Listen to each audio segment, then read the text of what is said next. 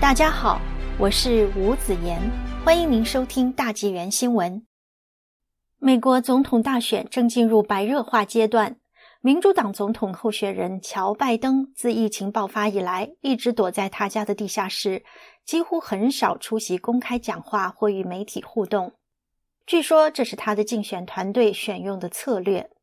原因是已经七十八岁高龄的拜登，在最近几年不断在公众场合中出现严重失智情形，常常讲话牛头不对马嘴。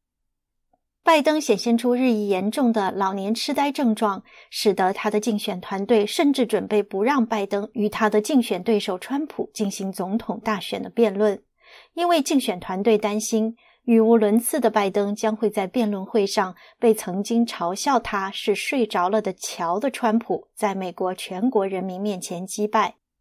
这将首次打破美国一百多年以来总统竞选辩论的惯例。虽然部分具有倾向的媒体避免报道拜登老年失智的情况，但这已不是一个秘密了。还是有很多美国民众担心。作为世界第一超级大国的美国总统，是全世界最具权力的人。他所要做的一切决定将关系到美国乃至全世界的命运。如果拜登真的当选下届美国总统，他的身体状况是否能胜任这一需要日理万机的重任，这将是一个极为重要的和关系到全世界命运的头等政治议题。民调显示，百分之五十五的美国人认为拜登有早期的老年痴呆症，甚至民主党内也有百分之三十二的人认为拜登的确有失智。这绝不是偶然的。这些年来，拜登一而再、再而三地在公众场合表现出他的痴呆症状，让美国人开始意识到拜登是否适合做总统这个问题的严重性。拜登在他的一次总统竞选集会开场白中说：“我是乔·拜登，我今天来竞选美国参议员。”他竟然忘记他自己早已是参议员了，而他现在要竞选的是美国总统。在他的另一次竞选集会上又说：“我来参加总统连任，还没当选总统，已经要竞选连任了。”在民主党总统候选人竞选的辩论会上。他把另一名非裔候选人考瑞·伯克叫成了奥巴马，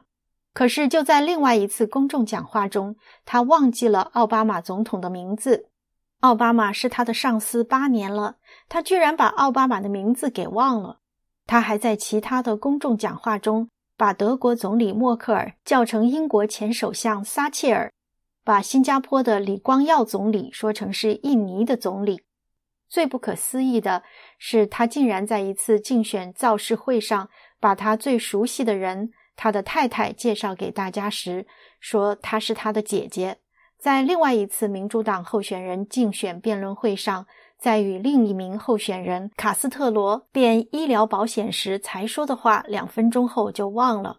拜登常常记不清数位，经常把百万、亿和亿万颠倒。在与民主党总统候选人桑德斯的辩论中，他说：“2007 年有一亿五千万美国人死于枪支凶杀，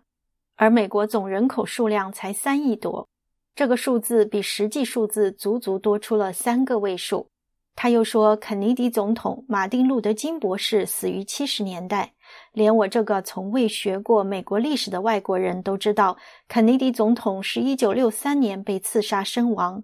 而马丁·路德·金博士是一九六八年被刺杀身亡的。拜登常常讲一些让人不明白他究竟想要表达些什么意思，例如“我们选择真理胜于事实”，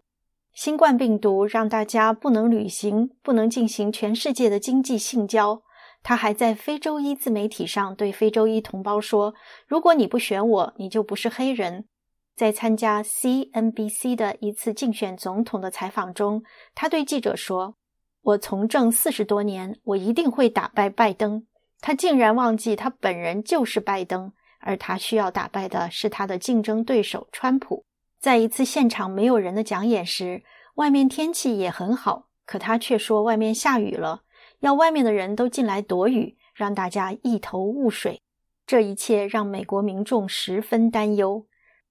福克斯的记者在六月三十日问拜登有没有做医学上的认知能力测试，他居然撒谎说：“我常常做的。”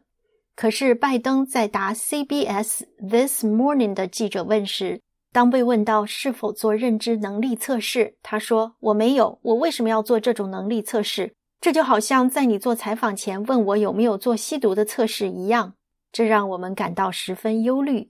毕竟选总统非儿戏。毕竟，人变老是一个不可逆转的自然规律。如果拜登当选总统，他的老年痴呆必然会影响到他的决策，那将导致美国的利益受到危害。这是美国人民最不愿意看到的。